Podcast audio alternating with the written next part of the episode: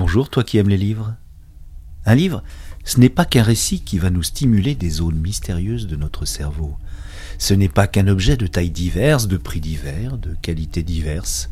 C'est toute une aventure intime et sociale qui dépasse les limites de son contenu lui-même.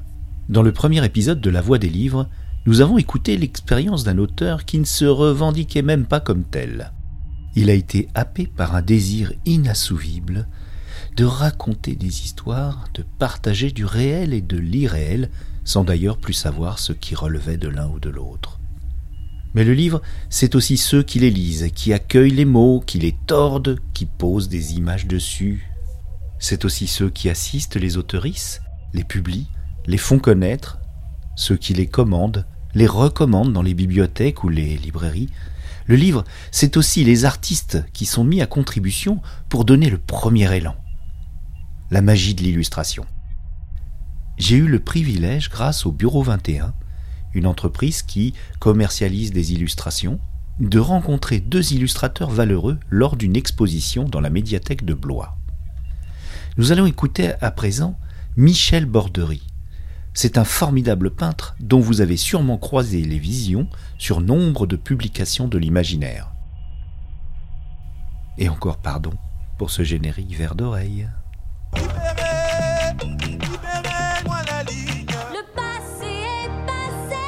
Les voix des livres. Les voix des livres.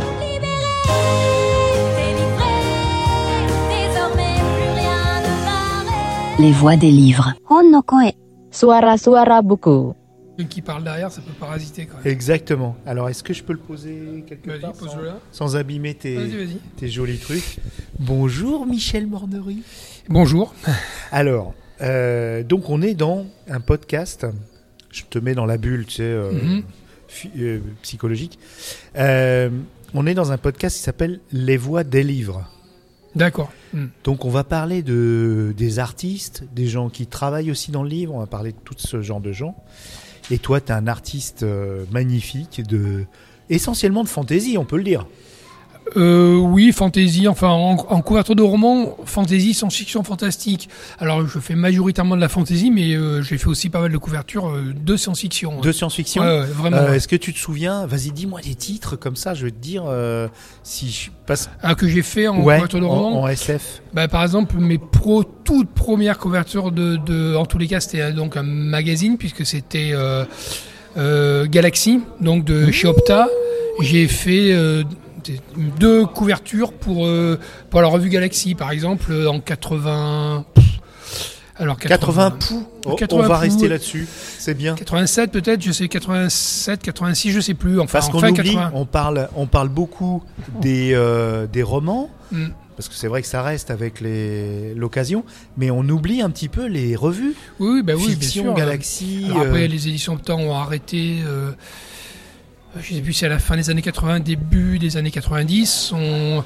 Mais bon, ça a été le passage un peu obligé de. On retrouve finalement une grande majorité des illustrateurs, euh, ou même pas mal de dessinateurs BD, même qui ont commencé chez, chez Opta, puisque euh, Möbius a fait des couvertures chez Opta, Bilal en a fait chez Opta, Drouillet, enfin énormément de, de, de dessinateurs. dans une belle famille, Manchu en a fait aussi. Ouais.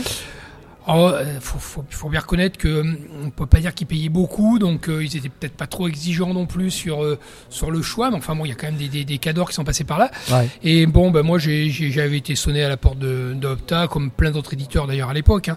Et j'avais donc les on va dire que les premières illustrations de science-fiction. Et là, en l'occurrence, c'était de la science-fiction, pas du tout de la fantasy. Mhm. C'était pour Galaxy. Ah Voilà. ouais, ça- parce que là, je suis devant l'étal euh, de, de Michel et c'est essentiellement euh, fantasy. Et c'est vrai que maintenant qu'il m'en parle, j'ai sûrement euh, rêvé devant une de tes couves sur les sur les magazines. Alors évidemment, j'en ai fait moins en science-fiction, mais j'en ai fait. Et puis par exemple là, mon dernier travail, le- La guerre de l'Irvine, c'est un space opéra. Que je vais acheter aussi. Voilà. Parce que là, Et donc là, c'est un space opéra. Donc oui, euh, je m'amuse à ce que on mélange un peu un univers de fantasy parce qu'on peut considérer qu'il y a des, des galaxies où il n'y a pas forcément de la technologie ou autre, donc des, des planètes. Donc je mélange un peu les deux, mais ça reste quand même un, un space opéra assez noir, mais c'est de la science-fiction. De toute façon, euh, on, on- on désigne Star Wars comme de la fantasy fiction. Il y a, il y a des Voilà. chevaliers, il y a des, euh, Ouais, je reviens il y a des toujours à- cultures, euh, des cultures qui sont très proches du, qui sont très médiévales, mais au final, euh, il y a la technologie à mé- mélangée. Un mélange des deux, Ça ouais, mélange des genres. Moi, mon auteur préféré en science-fiction, Ah. parce que j'ai absolument tout lu, euh, y compris ses romans euh, C'est qui policiers, c'est Jacques Vance. Et, et Jacques Vance, justement, l'éternel débat, c'est est-ce que Jacques Vance, c'est de la science-fiction? Puisque l'exemple parfait, c'est le cycle de Chai. Dans le cycle de Chai, c'est effectivement quelqu'un en vaisseau spatial qui s'écrase sur une planète. Or, sur la planète, euh, c'est la planète n'est pas dans un univers de, de, de, de, science-fiction, puisqu'on a des peuples qui sont plutôt, euh, on serait plutôt dans une période un peu moyenâgeuse, mais, mais dans un univers avec les extraterrestres, mais en tous les cas, ça dépend des races. Mais il y a voilà, des- voilà, races ça dépend des races, que les mais autres. pas, pas dans un univers de science-fiction Voilà. pur et dur. Ouais. Euh, donc euh, la, pla- la planète géante, oui, il y a aussi le, le- les, les- la geste des princes démons. La geste des princes démons, on est dans un contexte de science-fiction, mais c'est aussi du polar, parce que c'est une enquête policière sur chaque tome. Donc Jacques Vance a brouillé pas mal les pistes dans ce domaine-là. Peut-être un- peu moins connu pour ça que des, des purs et durs euh, comme Asimov, euh, comme d'autres qui ont vraiment fait de la science-fiction. Mhm. Mais Qui était de la hard science à l'époque. voilà, mais enfin moi ça reste en tous les cas mon auteur préféré euh, au niveau de, de l'écriture, de la narration et des idées développées quoi. Alors moi j'ai acheté le dernier, c'est chez Mnemo je crois, Mhm. un énorme bouquin, le cycle de la Terre mourante, Oui, que voilà. j'avais pas lu quand j'étais jeune. Ah bah, que j'ai moi, oui effectivement. Il est beau, Euh, hein. Ouais, mais Ah. tous les romans de Vance sont bien. Bon, vers la fin de sa vie, euh, certains romans peuvent être dispensables, mais malgré ça, il y a quand même toujours que j'ai des choses intéressantes. Et puis il a quand même fait un cycle de fantasy qui est exceptionnel, hein, à plus, Le- à plus de il y a la- 70 ans. C'est le- cycle de Lioness. Euh, le jardin de Suldrune, la perle verte et Madouk, qui a trois volumes, Oui. puis c'est des pavés. hein. C'est la. Alors là, on est dans la vraie fantasy complètement, Ouais, ouais, univers fantasy, mais à l'avance, c'est-à-dire complètement décalé, complètement barré et, et, euh, et absolument incroyable. Et il a écrit ça à plus, plus de 70 ans. Euh, et là, vraiment, vraiment pour le coup, là, on- la question ne se pose pas. On est dans de la. Ouais. Voilà. Est-ce que tu as eu la chance d'illustrer une couverture de Jack Vance Jamais, malheureusement jamais. Alors j'avais fait euh, euh, par plaisir un fan art, une couverture de parce que mon roman préféré de Jack Vance c'est Amphirio, qui est un roman très court mais qui est absolument exceptionnel. Et j'avais fait une, un fan art donc euh, de, la en couverture de, d'Amphirio qui a jamais, enfin qui était pas pour être édité, hein, qui était un travail personnel et finalement qui a été édité en couverture de la revue euh, Galaxy il y a pas mal d'années maintenant puisqu'il demandait des illustrations qu'on avait déjà faites, il ne demandait pas une illustration spécialement pour, euh, pour le recueil. Et donc, du coup, cette, illustration qui est en revue de Galaxy est à la base Pour couverture Inferno, de, de, de Infer- d'Inferio de Donc t'as Vance. as recyclé ton fan art, Voilà. un petit malin. Alors je fais un petit un petit euh, coucou à un des à des auditeurs et j'espère maintenant un ami. Enfin il, il me l'a dit qui, est un, un infirmier breton qui, qui s'est beaucoup battu euh, pendant la période du Covid Mm. pour pour aider les gens et que, à qui je rends hommage aussi ici et qui est un immense fan de Jack Vance Mhm. et à qui ce que tu viens de dire là va faire un immense plaisir. Il s'appelle Avantigwen, donc je lui fais un petit coucou et on reprend l'interview. Désolé, tu sais, c'est un petit peu des trucs. Ouais, euh, quelques des petites trucs digressions. de- des petites digressions. Mais je sais que ce que tu viens de dire là, ça va le faire grimper au rideau. Ah mais c'est un grand auteur et de toute façon je, je suis toujours étonné. Bon peut-être tant mieux à la limite, hein, mais je suis toujours étonné que euh, alors qu'on on fait des- on a fait plein d'adaptations de Dick, qui est pourtant pas évident a priori à adapter au cinéma, Ouais. son univers, euh, personne n'est encore adapté quoi que ce soit de Vance quoi. Mais rien du tout. Euh, et c'est assez étonnant. Alors Ouais, je sais pas à quoi ça tient. Parce que euh, quelque chose comme le, le site de Tcha, et même un roman comme enfin, il y a, y, a, y, a, y a de quoi faire. Alors ne parlons pas de, du, du site de Lioness, mais ou même la Geste des Princes Démons qui vient d'être adapté en BD par contre oui, chez, euh, chez bah. Chai, euh, aussi. euh, Chai a, été- a euh, été adapté chez Delcourt aussi. Ouais, ouais, il y a J'étais moins fan déjà, mais Il y a longtemps. Par contre, euh, le, le- euh, je sais pas si ça, ça a marché au niveau des ventes, donc je sais pas s'il y aura le, le second tome, mais euh, chaque, chaque tome de la geste des princes démons est découpé en deux BD. Mhm. Donc euh, le premier tome de la geste des princes démons, les deux, les deux tomes en BD sont sortis déjà. Et c'est un Italien qui dessine, et là c'est très très bon comme adaptation. Ils sont forts les Bon Italiens. dessin et bon en, en, en adaptation scénario, ils ont retrouvé la musique de Javance, en particulier dans les dialogues et tout. Ouais. Et ça, c'était pas évident en BD, parce que forcément, La musique euh, littéraire. hein, Voilà, c'est ça, ouais, ça c'est très fort. J'espère qu'on aura les tomes suivants. Euh, en tous les cas, on a quand même un tome déjà qui est sorti, qui se termine, puisqu'il y a une fin à chaque euh, tome, donc c'est déjà bien. Donc, euh, mais bon, ça c'est toujours le, le regret de ne pas voir euh, adapter Vance au cinéma. Bon, après si c'est pour Ou, faire, ou euh, sur le plateforme, il y a tellement de. après si c'est pour faire mauvais film, c'est pas la peine. Mais Ouais. y y disons que euh, je suis étonné de voir des fois des adaptations finalement ou, ou des scénarios originaux en science-fiction qui sont très mauvais Mhm. et de se dire pourquoi personne. euh, bon, il y a un problème de droit, mais enfin maintenant ça, ça se négocie. hein. Ouais. Euh, les- pourquoi personne encore adapte Vance? Alors, pourtant c'est quand même un auteur qui a une grosse renommée mondiale. Il y a, une- il y a voilà. un énorme stock de choses. Euh, Van Vogt. euh, Oui. Pourquoi on en est toujours à vouloir Voilà. réadapter Dune ouais, ouais, ouais. énièmement, c'est-à-dire Oui. euh, euh, le refaire maintenant. Moi, je suis pas fan de. Mhm. Il y a déjà eu Lynch, etc. Et tout, et on se dit finalement, il y a eu tellement de choses en science-fiction que pourquoi s'acharner à vouloir réadapter Mhm. Dune au cinéma plutôt que de se dire mais pourquoi on n'adapte pas des auteurs qui l'ont jamais été et puis qui ont des univers incroyables quoi. Oui, il y, a eu, il y a eu des précédents. euh, John Carter sur Mars, qui a été complètement. euh, C'est dommage parce que moi j'ai trouvé le film, très bien, le film très bien. qui est réhabilité maintenant. hein. Tout le monde se. Comme souvent d'ailleurs certains films comme ça qui, que personne n'a vu et qui ont été descendus en flèche par beaucoup de gens qui l'avaient pas vu. Euh, sont voilà alors d'ailleurs j'ai vaguement entendu qu'ils parlaient peut-être d'une suite je sais pas mais moi j'ai trouvé ça très bien parce que les gens ont les gens ont- je pense qu'il y a eu une méprise sur ce film là c'est-à-dire le côté rétro du film est naïf qui est fait partie inhérente des romans euh, a donné l'impression qu'en fait il y avait un côté nanar par rapport au, au, à la, au film euh, Le, le syndrome de- Flash Gordon. on va voilà, dire. voilà euh, le- par rapport aux films de science-fiction qu'on voit maintenant, qui sont plus tec- technologiques. Alors, mais c'est les romans, c'est- très fidèle aux romans, quoi. Mais alors, on va parler de toi quand même un Oui. petit peu, hein, parce que moi je suis là pour ça et euh, je suis devant des magnifiques re- euh, reproductions de, de, de ce que tu fais. Tu, alors, ce que j'ai, ce que j'en avais déjà, hein, et tu m'avais fait, ça, j'en suis persuadé.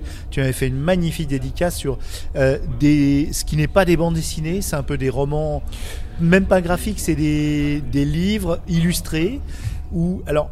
Le, le scénario euh, est fait par une personne à part. Mhm. Et euh, là, tu t'es associé avec Yoz, Oui, un autre euh, illustrateur, Mm. Et vous êtes à deux à illustrer des textes assez courts. Il n'y a, pas énormément de textes, mais c'est là où vous éclatez, un peu comme un euh, Olivier Ledroit, un peu qui fait ce genre de choses aussi maintenant. Et, euh, et je trouve que euh, moi, je, je te retrouve toi euh, avec Olivier Ledroit, vous marchez un peu main dans la main, ce côté les, les, les, les armures étincelantes avec beaucoup de détails. Tu, tu, tu, tu devrais presque, si, au- si tu étais né au Moyen Âge, tu aurais, tu aurais été ferronnier, tu aurais fait des armures. après il faut que ce soit crédible bah, pour les porter, c'est toujours pareil. Ouh mais, là, là, là, tu t'éclates. Hein. Mais disons que oui, alors, euh, ce, ce type d'album, enfin, moi j'ai toujours, bien sûr, c'est compliqué à, à faire entendre, mais moi j'ai toujours appelé ça des romans graphiques. Pourquoi? Alors, Mhm. C'est très simple, parce que euh, le scénariste écrit une histoire qui est l'équivalent d'une nouvelle, et donc c'est du texte, hein, c'est un- comme un roman, un roman nouvelle, tout ça c'est la même chose. Il me le donne, et à partir de là, après, moi je fais un travail graphique, c'est-à-dire que je fais les illustrations, mais je fais aussi la maquette et la mise en page et l'habillage graphique. C'est-à-dire Ah ouais. que c'est moi qui choisis comment je vais gérer le texte, comment je vais le découper, comment je vais le placer dans les pages, en fonction de ce que je vais illustrer. Et comment il va y avoir une, une interactivité entre le texte et l'image.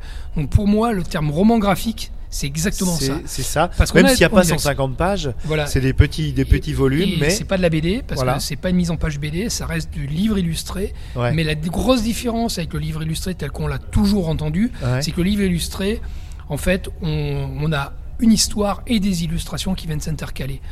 À part les, les, les- les livres pour l'enfance, jeunesse, très jeunesse où ça se mélange, tout ce qu'on a vu comme livre illustré avant ce type d'album que je réalise, qui a- ce type d'album, ça a commencé au début des années 2000. Voilà, quand les illustrateurs se sont aperçus qu'ils pouvaient travailler en numérique. ah quand même. Parce que jusque-là, quand on voulait faire un livre illustré, il fallait donner le travail à un maquettiste qui mettait en page.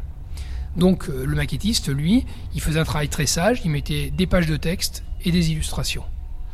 Mais Or- là, c'est bien mélangé. Or là, moi, je Il y a une mélange... symbiose entre le texte et le, Voilà, le dessin. donc pour moi, c'est du roman graphique. Alors, comme le terme est utilisé pour la bande dessinée, parce que pour moi, le roman graphique, ça reste de la bande dessinée, puisque ça Mhm. reste toujours un schéma de bande dessinée avec un, avec un enchaînement de cases, avec des bulles, avec du texte. Euh, ça s'appelle peut-être du roman graphique, mais ça reste de la BD. Donc du coup, oui, on, on peut appeler ça du livre illustré, graphique ou quoi que ce soit, mais euh, le, le- le terme vraiment approprié devrait être roman graphique pour ce type d'album. Bon, moi, c'est de la production personnelle avec un scénariste et une association. C'est là que je voulais que tu me parles de ça, parce que tu m'en as parlé un petit peu avant. Oui. Euh, cette aventure indépendante? Oui, indépendante, parce Ah ouais, qu'en fait, euh, quand, euh, quand j'ai commencé à, voulu faire ce type d'al- à vouloir faire ce type d'album, euh, ça, ça balbutiait un peu dans le domaine de l'édition, et finalement, les seuls qui euh, faisaient ce genre de travail, c'était beaucoup des éditeurs euh, qui travaillent sur les contes et légendes, et les féeries en, Ouais. en Bretagne, sur au bord des continents, à Vite Tempête, des éditeurs comme ça. Mhm. et qui travaillait vraiment dans le domaine de la féerie. Euh, et moi, j'avais fait un album qui s'appelait Légende de l'Ulster. Donc, Légende de l'Ulster, c'était la légende de Cuchulain, qui est le héros celte de l'Irlande du Nord. Et euh, j'avais proposé à ces éditeurs, mais moi, la réponse était non, nous, on, on reste dans la féerie, euh, voilà, on veut pas faire autre chose. Donc, euh, c'est posé la question de trouver d'autres éditeurs. Après, il y avait une possibilité de travailler avec des éditeurs qui font de la bande dessinée. Or là, c'est très compliqué parce que. euh, euh, C'est pas un format qu'ils qui maîtrisent et- et qu'ils ont, ils sont pas sûrs de le vendre. voilà, donc finalement, il y a un éditeur, j'y reviendrai, mais il y a un éditeur qui s'est décidé à le faire, mais j'y reviendrai. Et donc, euh, au final, le, le scénariste de, de mon album, du premier, des légendes de l'Ulster, m'a dit, comme j'ai une association d'illustrateurs, etc., nous, on peut financer l'album. Et donc, euh, je, me suis dit qu'on va arrêter les de démarcher les éditeurs. On va, ok, tu, finances l'album. De toute façon, c'est- le problème, c'est ça, c'est l'imprimerie, c'est ça qui coûte cher. hein. Et, euh, et après, moi, je ferai mes ventes tout moi-même euh, sur festival, euh, sur Ah oui. internet, voilà. Donc, c'est effectivement moi qui vends les albums, et uniquement moi. Ah, Et on je les trouve pas pas, par un diffuseur. On les trouve pas en librairie? C'est impossible de, de se diffuser en librairie. Il faudrait que je prenne un diffuseur qui va T'es dans, diffuser t'es dans le coin de la Touraine, t'habites Non, moi, je suis à Paris même. à Paris même? Donc c'est beaucoup plus simple de, de les vendre soi-même. Alors Mhm. évidemment qu'on fait beaucoup moins de ventes que si on était diffusé, mais encore une fois, on, on fait des grosses ventes si on est diffusé, si le bouquin est bien présenté, si les gens le voient assez longtemps, et avec toutes les nouveautés qui sortent, c'est les C'est gros éditeurs qui sont favorisés. Ouais, ouais, bien sûr. Donc il faut savoir qu'un petit éditeur, un auto-édité ou quoi que ce soit, bon, il aura. j'ai- des amis hein, auto- qui ont essayé de s'auto-éditer en BD.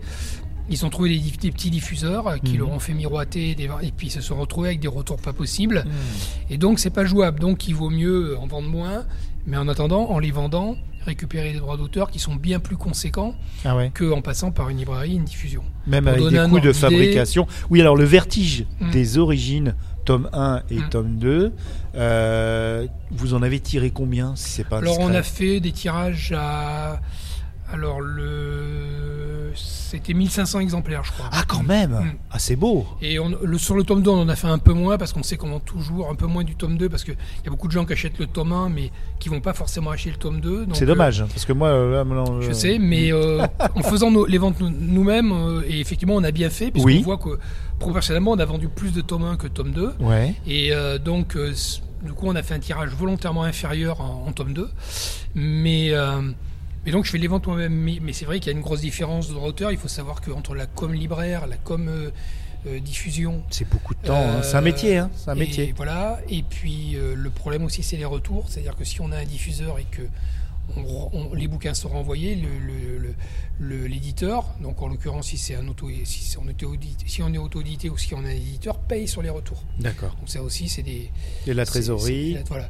Donc euh, Et, et ça va Voilà. plus vite en droit d'auteur, du coup, si vous bah, êtes une que seule entité moi, euh, je qui gère tout. facture mes droits d'auteur à, Voilà. l'association qui me paye mes droits d'auteur. Voilà. D'accord. Et là, il n'y a pas de retour. Ah. Donc j'ai pas de retour parce que c'est que moi qui fais les ventes, c'est moi C'est qui tiens la comptabilité des ventes. Ouais. Et, et- Il y a une relation de confiance quand même par oui, bon, à- c'est mon scénariste et puis avec Cyril, oui, on, bien sûr que, heureusement, oui, parce que sinon, ça se serait pas fait comme ça. Ça se serait pas fait comme ça en fait, euh, si- s'il n'y avait pas une relation de confiance dès le départ, puisque Ouais. ça fait depuis 2005 qu'on travaille ensemble. Vous êtes combien dans l'association Alors, d'illustrateurs m- l'association d'illustrateurs, c'est Cyril qui l'a donc Vignac, le scénariste de, de, des- du des- Vertige de- des origines de, des origines et de Légende de l'Ulster. et de la guerre de de la, la guerre de Livine, là, on a travaillé à deux sur le scénario, sur la guerre de Livine, tous les deux. Et sur le grimoire de Corinne Fand, là, qui est une encyclopédie sur la fantasy, là, j'ai tout fait moi-même, y compris le texte, par contre. Mais, mais l'association Arcantès, avec Spoutnik, avec les éditions Spoutnik, à chaque fois qui est coéditeur, on a, a- a- a quand même euh, imprimé l'album, comme ils ont imprimé aussi Wildlands, qui n'est qu'un euh, qu'un recueil de dessins. Avec euh, donc Johan. euh, Johan Baudin euh, à Cailloz, en fait, et son pseudo, toi, et moi. et toi, et donc c'est un sketchbook Oui, Wildlands, qui est un sketchbook de 100 que je vais, pages. que je vais, que je, que je, que je veux pas repartir sans. Et, Et voilà. et, et alors cette aventure, alors au niveau humain, alors là je vois on est sur une, une exposition organisée par Bureau 21. Mm. Toi aussi tu, tu vends des choses chez Bureau 21, des originaux. Oui, donc des des- des- voilà. des- c'est ça, des, c'est-à-dire qu'on j'ai envoyé des illustrations à Bureau 21 qui en fait euh, les a euh, en vente sur leur site et fait des tirages à différents formats Et en aussi c'est une source de revenus. Oui, bah oui, oui, Ouais, ça hein. fait partie de tout. Comme moi aussi, hein, je, comme je vends aussi des, de mon côté, m'arrive de vendre des tirages d'illustrations. J'en fais moi-même de mon côté pour Ouais. les vendre sur festival, voilà quoi. Tout ça, ça fait partie du travail d'illustrateur, les, euh, qui, qui est en para, ce qu'on appelle en para-album, c'est-à-dire en, en dehors de, des albums eux-mêmes, quoi. C'est ça, oui, parce que les artbooks, en fait, il y en a très peu. Oui, alors déjà, moi j'avais fait un artbook aussi à tirage limité, un bel artbook pour fêter mes 10 ans de travail en numérique. Comme j'ai commencé à travailler en numérique en, 2000, euh, en 2003-2004, 10 ans après, j'ai sorti un artbook Mhm. uniquement euh, euh, là-dessus pour, euh, pour, voilà, pour, euh, pour montrer mon travail et euh, en tirage limité justement. Parce qu'un artbook, à peine il est sorti, il est déjà obsolète. On a déjà fait d'autres illustrations, Ouais. donc il en manque. Donc le but c'était de faire quelque chose de limité pour pas avoir un artbook qu'on va vendre sur 5 ans parce qu'on en a 3000 à vendre alors Ouais. qu'entre temps j'aurais fait euh, 100 Surtout que tu le sors en indépendant en plus. hein. Oui voilà Ouais, donc ouais. l'artbook euh, Incantarium qui était sorti en tirage limité qui et s'est vendu en 8 mois quoi. Voilà. Sur les, sur les festivals, partout. Sur les festivals, en passant par internet, Facebook, euh, voilà quoi. Oui, alors euh, oui, tu as plusieurs canaux comme ça et tu te t'as, t'as- t'as une communauté euh, de, de fans euh, se C'est-à-dire que oui, enfin c'est-à-dire qu'on a forcément des gens qui, qui suivent no- notre travail sur internet, moi comme les autres, et qui après, quand ils voient une nouveauté, sont intéressés. soit on se rencontre sur festival, soit euh, ça passe par euh, Facebook si c'est pas le si c'est pas la il n'y a pas l'occasion sur un festival. Après quand il y a eu avec les deux années Covid évidemment c'est passé beaucoup par internet hein, puisque là les festivals ont, ont été, beaucoup ont été annulés pendant deux ans donc Mhm. euh, là ça Mais ça euh, marche très bien. Moi, j'ai vu aux Imaginales d'Épinal, c'était fou. Au niveau Oui. fantasy, c'était dingue, dingue, dingue. Bah, les- les- les- moi, je fais alors principalement des festivals BD parce que bien que je fasse pas de la BD, ça permet Bah oui. de proposer aussi euh, euh, un travail qui est quand même similaire et qui euh, qui intéresse aussi les lecteurs de BD. Alors, il y a toujours un lectorat de, de BD pur et dur qui sera pas intéressé par mon travail parce que c'est pas de la bande dessinée, mais mais dans les publics qui viennent dans les festivals BD, il y a toujours des gens qui sont intéressés par l'image, Par et l'illustration pure. et donc qui découvrent, euh, qui découvrent autre chose que de la BD. Mhm. Donc euh, ça permet aussi à des festivals de proposer euh, autre chose que uniquement de la bande dessinée. Voilà, une petite diversité. euh, voilà. Alors c'est pas forcément sur des énormes festivals où il y a 100 ou 200 auteurs invités. Mhm. C'est des festivals où il y a entre 20 et 80 personnes, 80 auteurs invités. Euh, Ce oui. qui est bien, mais, bien. mais, mais euh, et donc euh, je fais à peu près une quinzaine de festivals par an, quoi. Voilà, quoi. Quand même, ouais. C'est Mm. c'est un, métier à part entière. Du coup, tu passes, euh, tu passes du temps à faire ton travail d'illustrateur, Mm. de commande. Tu as, Mm. des commandes. Euh, et alors, il y a, il y a- Pour les romans, oui, parce que Ouais, principalement des couvertures de romans. principalement, donc, voilà. mais au niveau des jeux de rôle ou euh, des cartes éventuellement ou euh, des jeux. Est-ce que tu il y a des gens qui viennent te voir Alors ou- j'ai ja- alors j'ai jamais travaillé pour des pour le pour du jeu. J'ai travaillé pour le magazine Ravage une fois ou deux pour des illustrations à l'intérieur. Mais maintenant, Ouais. euh, quand le numérique a débarqué et tout, après ça a été fini. Ouais, ça, voilà. Donc de- là, on, euh, ils, ils payaient quand même des illustrateurs pour faire des illustrations euh, en peinture traditionnelle pour un magazine. Euh, quand on dit ça maintenant, ça paraît. ça, paraît fou, ouais. J'avais fait une illustration euh, qui m'a. Je vais passer une semaine dessus pour euh, pour la mettre en haut d'un article sur Hero Might and Magic. Ah oui, Donc euh, une illustration qui au final euh, faisait euh, la, la taille d'une de la de en 20 20 ou 19 cm de large sur 3 cm de haut Ouais. et j'avais fait un format euh, à l'acrylique euh, assez conséquent. Donc ça c'était pour le magazine C'est plus Ravage. possible, ça, ouais, jours, Mais ouais. pour les jeux de rôle, jeux- etc. et tout, j'ai jamais travaillé. Alors qu'à chaque fois qu'on me l'a proposé, Oui, j'étais pas contre. Mais c'est pas assez cher payé, ouais. Eh ben, C'est-à-dire que quand on m'a quand, euh, quand on m'a donné les tarifs, j'ai dit non, Non, c'est pas pas possible. Je peux pas moi d'un côté vendre une illustration, euh, un dessin que je fais au crayon, le vendre, euh, je veux dire, euh, 80 ou 100 euros en A4 Mhm. pour qu'on me propose euh, pour faire un personnage où il faut travailler sur le costume, enfin Ouais, ouais. qu'on me propose 30 euros quoi. C'est pas possible. Mhm. Donc euh, j'ai rien contre, mais je veux quand même euh, un peu gagner ma vie quoi. Exactement. Et c'est ça qui est important, c'est que euh, dans, dans le milieu du livre, il y a, y a toutes sortes de composantes. Le, la couverture, ça va être le premier truc que le, la personne va voir et c'est, c'est presque l'acte d'achat. Oui, sur les romans, en tous les cas, dans le domaine de l'imaginaire, parce qu'après, dans la littérature blanche, dans le polar Non, et tout, pas vraiment. Ils Mais- mettent un bandeau rouge euh, Ouais, dans, préface de, même dans le de polar, quelqu'un. en l'occurrence, illustration, euh, même si même s'il y a des auteurs qui ont travaillé dans le polar, mais mais dans l'imaginaire, a une hum, C'est important. ça a une importance. Pourquoi? Parce que euh, il est bien évident que quelqu'un comme Stephen King, on peut lui mettre une couverture blanche, le roman va se On vendre. sait qui est. Maintenant, il y a quand même énormément de romans. Par exemple, en France, il y a énormément de romanciers et de romancières qui travaillent dans, dans, dans l'imaginaire et qui sont pas connus du grand public. Et, et je dirais que euh, 80% d'entre eux sont pas connus du grand public. Mhm. Donc, quand quelqu'un voit euh, une, un- un- le roman sur une table de nouveautés dans un magasin, une librairie, à la FNAC, ou même sur un stand d'éditeur sur un festival, qu'est-ce qui va attirer le lecteur en premier? C'est la couverture. Et ça, pour avoir fait des, beaucoup de festivals avec des éditeurs pour qui j'ai travaillé, c'est euh, C'est essentiel. c'est impressionnant de voir comment une couverture peut attirer les gens, euh, le public, et comment euh, cette couverture peut attirer systématiquement le public qui pourtant n'a pas le même âge ou quoi que ce soit. Il y a, il y a, il y a vraiment une attraction pour voilà qui va direct à des illustrations qui. Mhm. alors après, ça se commande pas. Il y a des illustrations qui sont pour quelle, pour- pourquoi telle illustration fonctionne plus qu'une autre Ah, ça, c'est encore autre chose auprès et du auprès public. hein, de, c'est en plus de, de la majorité des gens. Voilà. C'est ça qui est étonnant. ouais, ouais. Mais bon, mais en tous les cas, c'est ce qui fait que les gens ont envie de prendre le bouquin en main. Et moi, j'ai fait un gros travail, je dirais pédagogique, avec plein de petits éditeurs qui travaillent donc en vente sur les festivals parce qu'ils se diffusent pas en librairie, parce qu'il y en a beaucoup en France qui éditent des romans de science-fiction, de fantasy, etc. Je leur disais soit vous, vous mettez rien en couverture, bon, vous mettez un texte, Oui, etc. un truc soit, sobre.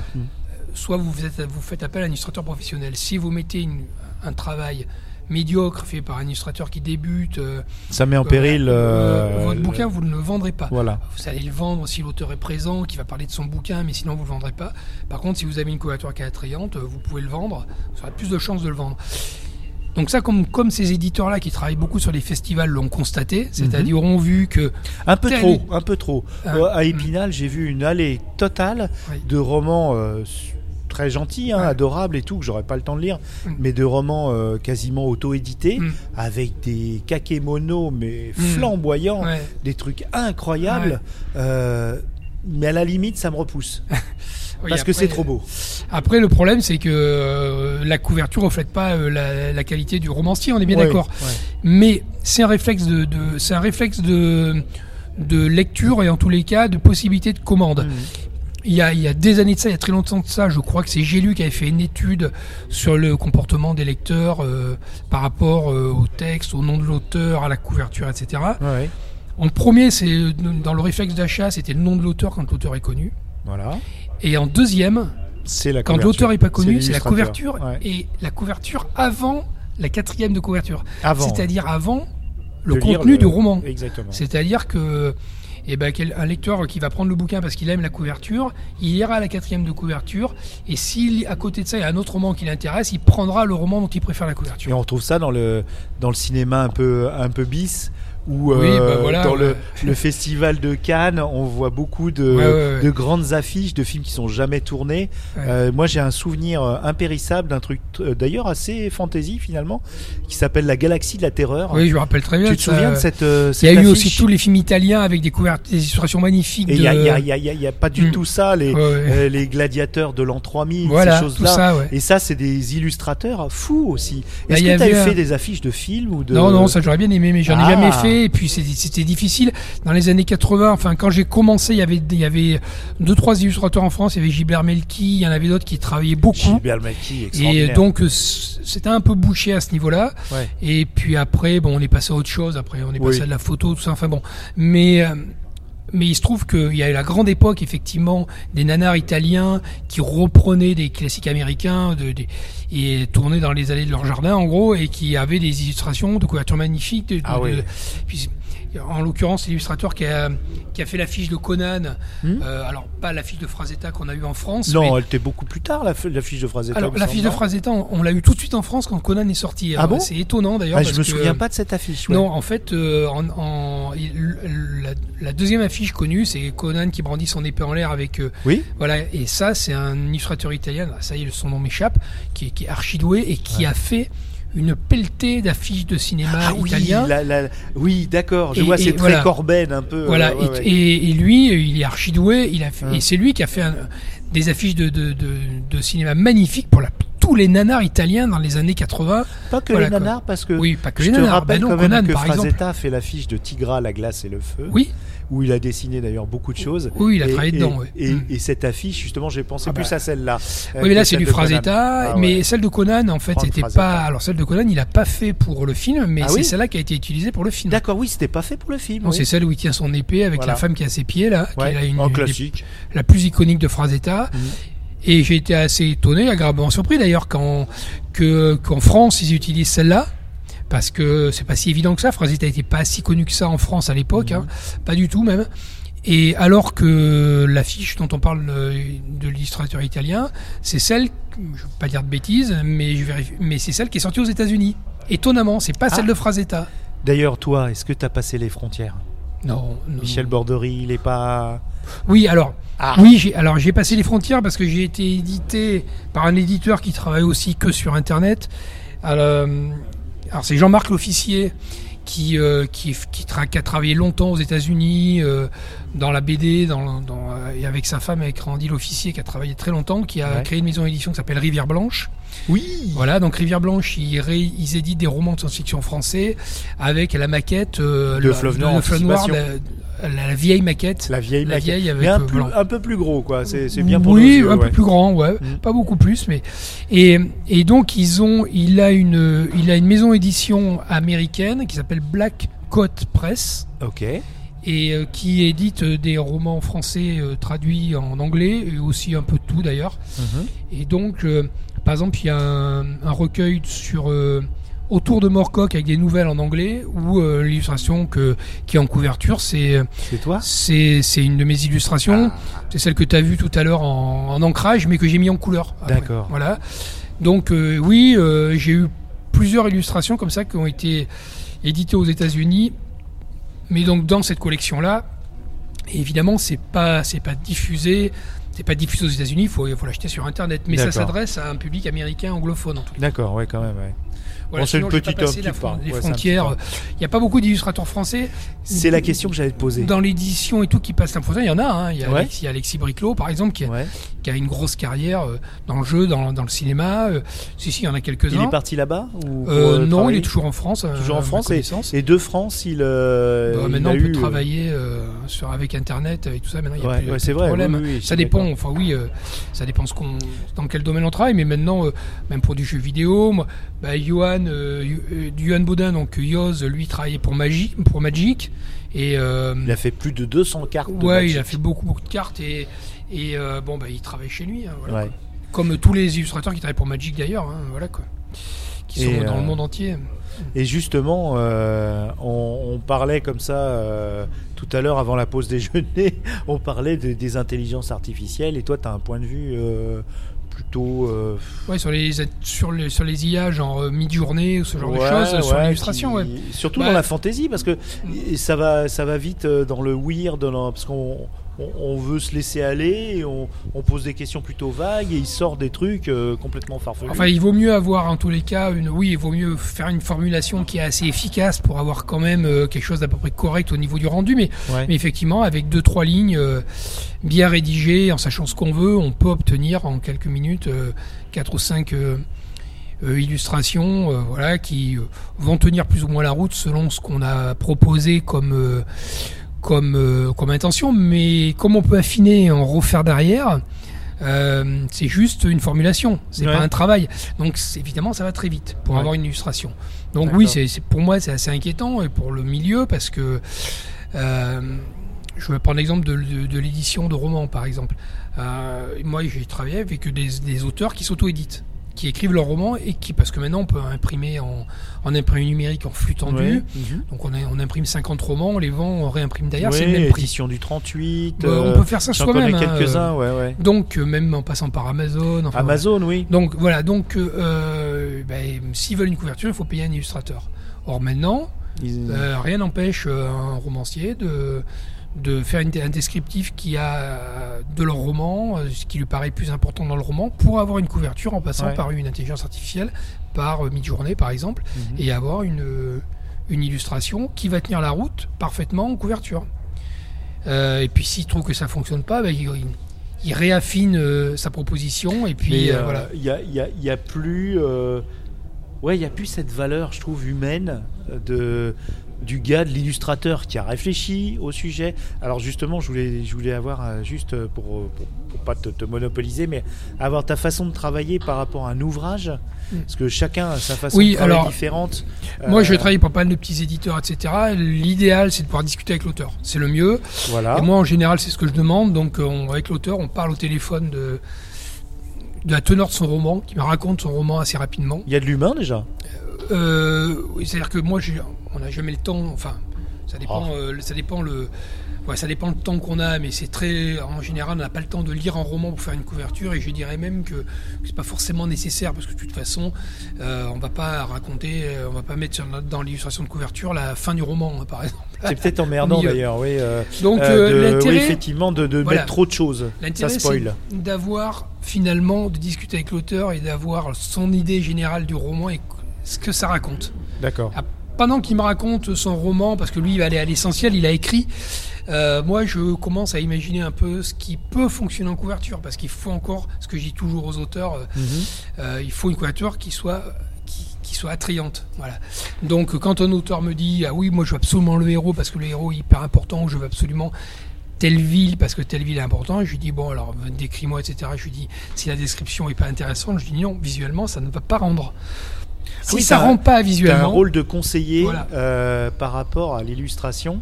Donc tu- tu- tu accompagnes l'auteur. hein. Ça ça c'est pas mal. c'est-à-dire que quand un auteur fait un bouquin de fantasy et que dans son bouquin de fantasy il y a des, il y a des dragons par exemple, Ouais, c'est vrai, c'est vendeur ça. eh ben il y a intérêt à montrer un dragon. Ouais. Voilà. Même si, effectivement, il y a eu plein de couvertures avec des dragons, c'est quand même intéressant de montrer, euh, de montrer un dragon. Même si l'auteur a dit Ah oui, mais je préférais comment ceci, cela, moi je lui dis Voilà, est-ce que tu veux que ton, le lecteur soit attiré par la couverture ou pas? Et euh, donc après, il faut essayer de d'en discuter avec l'auteur et lui faire comprendre euh, quel est son intérêt pour, euh, pour que la couverture Bah, pour soit que, et puis que son roman soit lu. Voilà. Bah oui. Alors après, il y a des auteurs qui me laissent, qui me laissent faire ce que je veux. Il y en a qui, qui, qui ont, disent ah non, mais je veux absolument avoir ça. Donc après, j'essaie de composer pour que, en ayant son, ce qu'il veut, Mhm. on ait quelque chose quand même qui visuellement tienne la route et soit intéressant. Mais le fait est qu'à chaque fois que des couvertures ont vraiment un impact au niveau du public, et, je- et aussi je le vois, moi, les réactions sur Facebook quand après l'illustration est postée, etc. Mhm. Quand vraiment l'auteur impose quelque chose et que moi je, je considère que c'est pas forcément ce qui va être vendeur, c'est rarement le cas. C'est-à-dire qu'en général, bon, les gens trouvent l'illustration sympa, mais en tous les cas, elle n'a pas, elle a pas un impact tel qu'elle aurait pu l'avoir si on était par, par- passé par quelque chose de plus séduisant visuellement. Quoi. Donc tu as, ça veut dire que tu as des retours sur les, Oui, oui. les, les illustrations que tu fais? Ça c'est important ça. Oui, on a des retours parce que parce que c'est c'est très simple là, sur les réseaux sociaux, sur Facebook et autres, c'est très simple, on le voit au niveau des likes, même si effectivement maintenant on tourne en boucle, au bout d'un moment c'est un peu toujours les mêmes gens qui like, etc. Mais on voit la différence entre entre une illustration, je veux dire n'importe quoi, qui a 30 likes par exemple, et une qui euh, en a 100. Voilà. Mhm. Donc c'est bien qu'il y a un relais, puis on le voit aussi au niveau des partages. Enfin bon, tout ça, ça se voit. Et les gens te contactent pour te dire euh, super boulot. Ah ou, bah ça euh, après on le voit dans les commentaires. Ah ouais C'est-à-dire que la différence entre le like et la personne qui va faire un commentaire, Voilà. c'est déjà une grosse différence. Très important. Euh, voilà, donc euh, ça on le voit. Et euh, donc à force, parce que moi j'ai commencé à travailler à la fin des années 80, je commence à avoir l'habitude. Je dis pas que je suis infaillible, hein, mais je dis aux auteurs, faites-moi confiance euh, pour avoir une couverture qui, Mhm. qui va intéresser, qui a priori devra intéresser le public. Et avec ce que tu me proposes, je pense que là, on n'est pas sur la bonne voie. Maintenant, il y a des auteurs parfois qui ont une, une vision exactement de ce qu'ils veulent et qui ont une- qui arrivent en tant qu'auteur, c'est pas c'est pas toujours lié, Ouais. à avoir euh, une bonne idée visuelle de ce qu'ils ont de ce qu'ils ont envie en couverture. Parce que ça, c'est pas facile à, pour un auteur, c'est pas facile de comprendre, de passer du texte à l'image.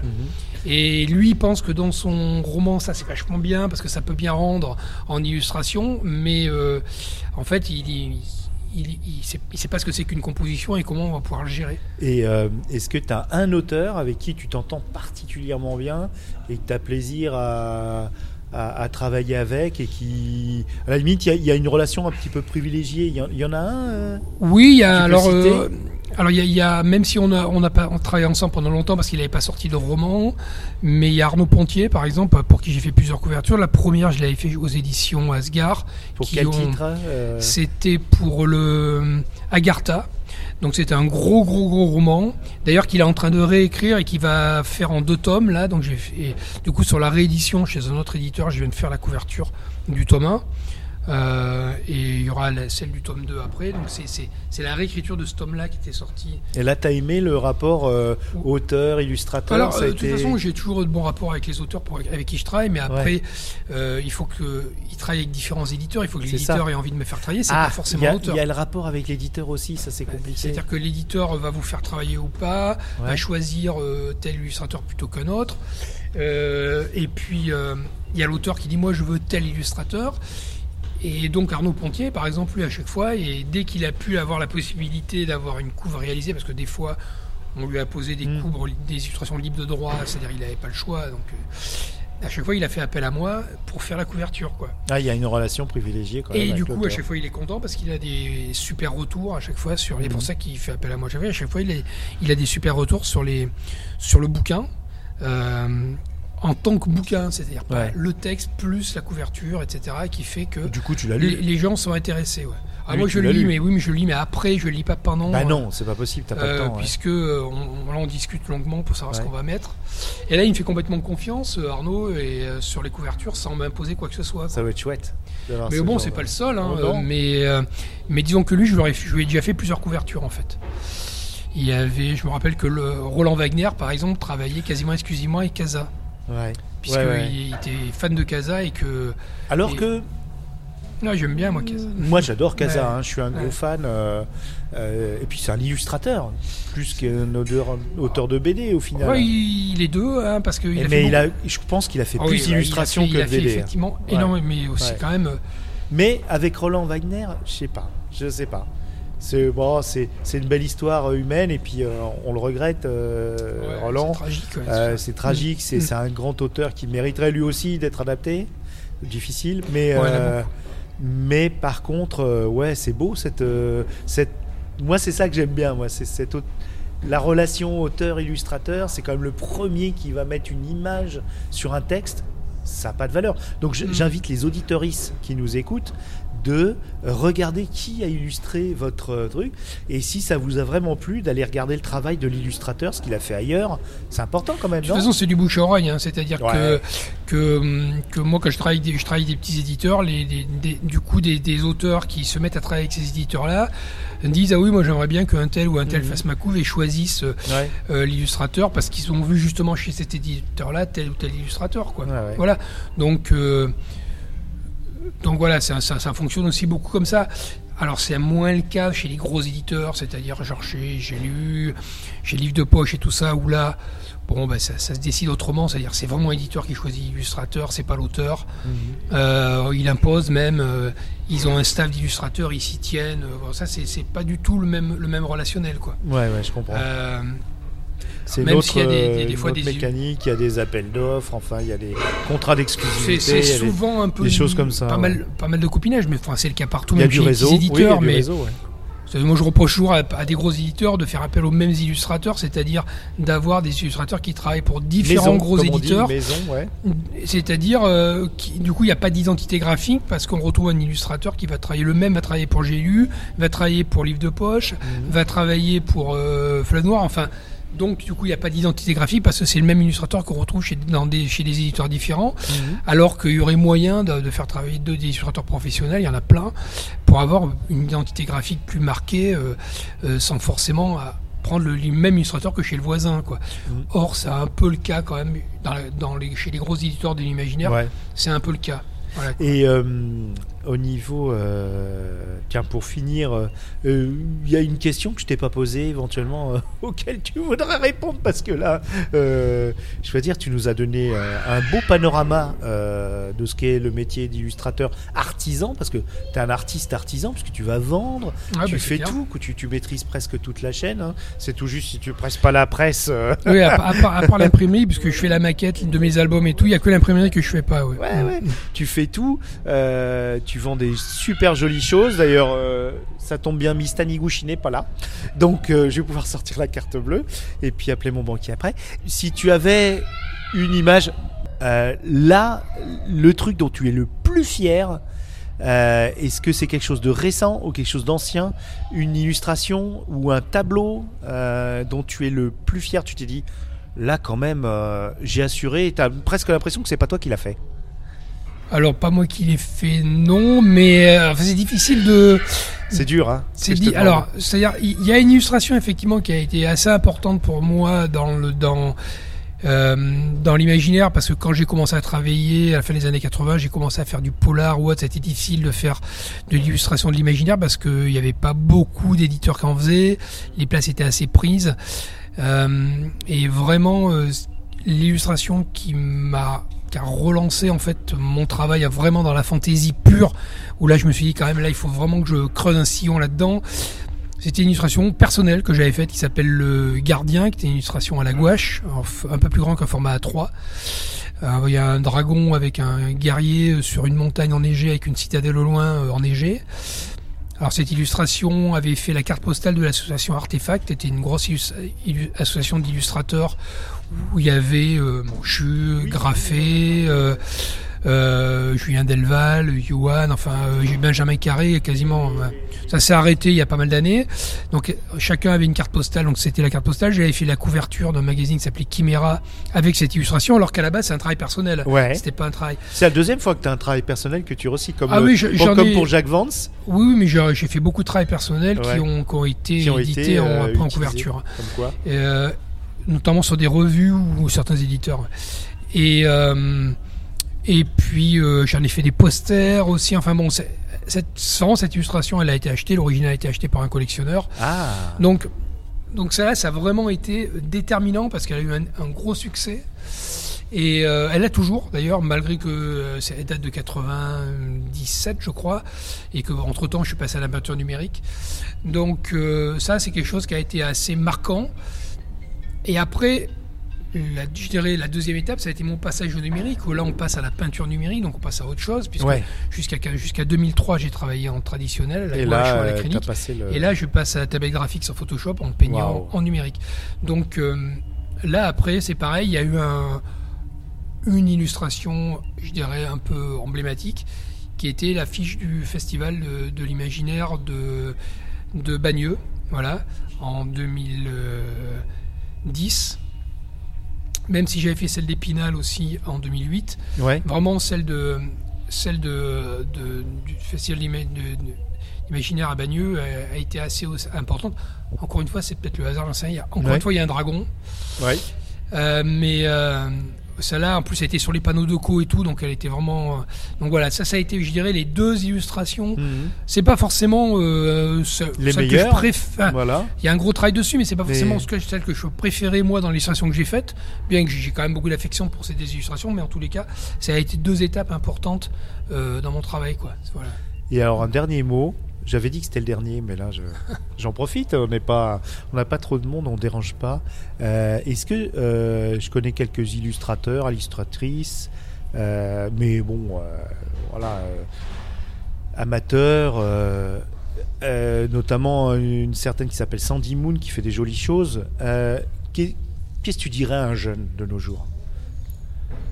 Tu lui Euh, dirais Qu'est-ce que je dirais à un jeune de nos jours? Alors je lui dirais que déjà j'espère que les IA, genre mid-journée et tout ça, vont pas euh, parasiter le métier parce que c'est le risque. Hein, euh, voilà, Faut vivre avec maintenant. c'est ça va être compliqué parce que euh, bah voilà, on peut générer. J'en vois qui disent oui, c'est un outil comme un autre. Or, pour moi, c'est pas un outil comme un autre. Photoshop, un pinceau, un crayon, Ça, un outil. aérographe, une tablette graphique, c'est un outil.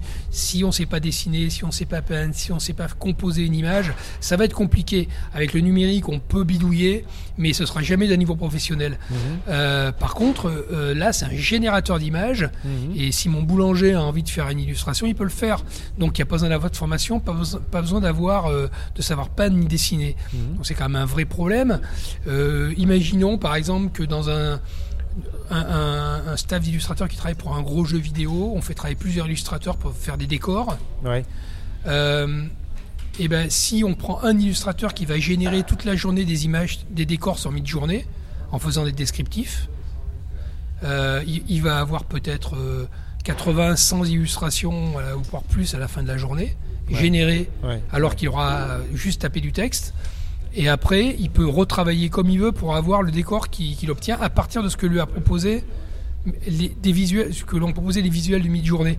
Donc, pourquoi faire travailler par exemple 20 illustrateurs là où un seul peut générer l'image et, et retoucher et donc gagner un temps colossal euh, Donc par faut, faut être en somme celui qui saura se servir de ces, de c'est- c'est tout en ça. étant lui-même un professionnel qui sache se servir. euh, Tout le monde pourra se servir de ça, mais le problème c'est que là où il fallait, pour résumer, là où il fallait, je vais dire n'importe quoi, 20 illustrateurs, peut-être qu'il en fera plus que deux. Mais c'est triste ce que tu Donc dis. ça c'est très inquiétant parce que, que, ce qu'il faire de son élan créatif voilà, quoi? ce qu'on, ce qu'il faut pas oublier c'est que euh, quand moi j'ai commencé l'illustration dans les années 80, je me rappelle, on n'était pas très nombreux à travailler dans l'imaginaire, à Oui. faire la travail professionnellement. On était peu finalement Mhm. en France. Quand le numérique a commencé, c'est-à-dire la peinture numérique, ça a explosé. On est passé à des milliers d'illustrateurs en France parce que le Ah oui. numérique permet de travailler beaucoup plus vite, d'apprendre plus vite, Mhm. euh, de, générer des, des- des- des illustrations plus rapidement. Donc dans les écoles, ils ont intégré ça et donc euh, euh, on est passé à un nombre incalculable d'illustrateurs et un éditeur peut faire travailler un illustrateur qui est l'autre bout de la planète. Alors qu'avant, il oui. faisait travailler qu'un Français. Donc maintenant, on se retrouve depuis le début des années 2000 à- avec des formations colossales d'illustrateurs qui travaillent dans le domaine de l'illustration, le jeu vidéo, euh, les jeux vidéo, le cinéma, l'animation, les couvertures de romans, etc., etc. Et à ces gens-là, brusquement, débarque l'intelligence artificielle qui euh, euh, risque d'éliminer du monde sur le marché du travail parce qu'elle remplace, comme une machine-outil remplacerait un, un, Un ouvrier. c'est la même chose. Mais ça crée des nouveaux, des nouveaux jobs quelque part. Est-ce que toi, tu as une idée Tu as, as réfléchi aux nouveaux jobs euh, post-illustrateur? Euh, Oh là là, c'est horrible ce que tu dis. Ben non, c'est ça qui est compliqué. peur, hein. C'est ça qui est compliqué. Donc moi, moi, je suis assez pessimiste. Maintenant, on va voir ce que ça donne. pessimiste, euh, T'as pas l'air comme ça. hein. Je suis assez pessimiste dans tous les cas avec, Ouais. ce- avec ce que génèrent les, les, les, les, les IA, genre mid-jour- mid-journée ou autre, pour les travails des illustrateurs. Et euh, je pense que c'est pas, ce sera pas une bonne chose. euh, ce sera pas une bonne chose pour euh, pour le pour l'emploi en tous les cas, parce qu'il est évident que les sociétés, euh, à partir du moment où on, on rémunère moins de personnel, Mm. on est gagnant. Bon, ça on le voit au quotidien. Mhm. Ça va pas aller en s'arrangeant dans ce domaine-là. Donc, donc pour moi, c'est c'est inquiétant. Alors, pour en revenir à ce que je dirais à un jeune maintenant, bah, je sais pas. Ah oui. Euh, de toute façon, on- comment dire, le travail, le travail d'artiste, d'illustrateur ou d'artiste, Ouais. c'est à la fois une bénédiction et une malédiction. C'est-à-dire que euh, On est poussé, on est à ça. poussé. Moi, j'ai fait une formation de prothèse dentaire. J'ai travaillé 4 ans comme c'est prothésiste dentaire. Et alors que j'ai toujours dessiné, que j'avais envie de faire ça, mais je Ouais. savais pas quel métier, quel métier me diriger en 76, 77 euh, dans le dessin. Donc j'ai fait prothèse dentaire. J'ai travaillé 4 ans et finalement j'ai démissionné pour faire de l'illustration. Oui. Donc euh, on, a, on est poussé à ça. Donc, euh, donc j'ai envie de dire, eh ben, C'est une malédiction, comme tu disais, une voilà, mais temps. ben, y aller à fond euh, et puis et puis alors Puis croire verra. que Il faut, faut faire confiance y à croire. l'avenir, y croire. Ouais. y croire parce que hum, objectivement quand on voit le nombre d'illustrateurs qu'il y a sur la planète euh, Ouais. quand on se lance là-dedans la- la- le, le premier réflexe c'est de se dire j'aurais jamais de Mais c'est comme homme auteur, c'est comme auteur de roman. Oui autant de moments c'est encore pire je Eh oui, encore je pire. dirais à la limite ouais, pour se faire payer et tout c'est Ouais, vrai. c'est vrai. parce que là c'est c'est Bon, euh, t'as trouvé la chaîne courte, ça c'est bien. mais euh, mais donc oui auteur de romans il y a très très peu Ouais. dans le domaine de l'imaginaire en France il y a très peu d'auteurs qui, qui vivent de leur plume. Oui, Ils ont tous vrai. un métier à côté. C'est vrai. Donc euh, voilà. Toi, par contre, toi, tu vis de, de ta plume. Oui, mais hein. c'est pas évident. pas C'est pas, pas évident tous les jeux. Il y a des moments où c'est difficile. Euh, bon, moi, j'ai la chance d'être Même marié. avec cette expérience de. Ah, de mais bien sûr, 30 mais, ans mais bien sûr. Bien sûr, ah non, non, mais il faut pas croire. Et alors là, bah, c'est peut-être le seul conseil que je dirais à n'importe quel artiste, c'est de jamais croire qu'il est arrivé. Et ça, je le dis surtout aux auteurs de BD. J'en vois des auteurs de BD, ils sont tout contents parce qu'ils ont vendu 5000 BD. Ils se disent, ça y est, Ouais, c'est bon, maintenant ça je vais faire de la bon. BD jusqu'à la fin Ouais, de mes jours. ouais. Mais les trois quarts, ils sautent, ils arrêtent la BD, ils, ils en peuvent plus. Même après un gros succès.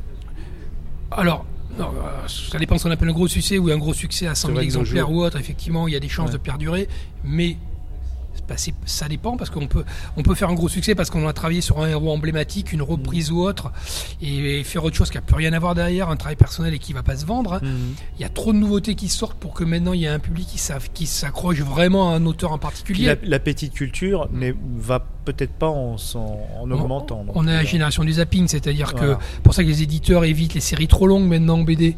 Euh, ils essaient de faire des séries en diptyque, triptyque, Mhm. ou alors euh, en, en décliné en plusieurs euh, Cycles. euh, cycles, etc. Ouais. Parce qu'ils savent que c'est difficile de fidéliser, par exemple, euh, fidéliser euh, un lectorat sur une série comme Astérix, comme a pu être la série Ouais, de maintenant. c'est- maintenant de- Ouais, c'est pas infaisable, mais disons c'est de plus en plus euh, impossible. Donc, euh, donc ouais, je dirais aux, aux- aux jeunes, Dans, jeunes. dans le domaine de de, de l'illustration, en tous les cas, de la, du- de la BD, du, Ouais. que, que jamais croire que ça y est, à partir du moment où on a l'impression que ça roule et qu'on bosse bien, que c'est à vie, quoi. C'est-à-dire, ça va toujours être compliqué. Moi, je citerai toujours à ce niveau-là Meubus, et j'avais discuté avec lui une fois. euh, On était chez Gibert, et on s'est mis à discuter parce qu'il y avait un éditeur qui, qui était là, qui, qui, qui- et un auteur que je connaissais qui dédicaçait. Et, euh, et il est venu, il a discuté avec nous. Il était là en tant que. euh, pour acheter des fan. bouquins, Jean Ouais.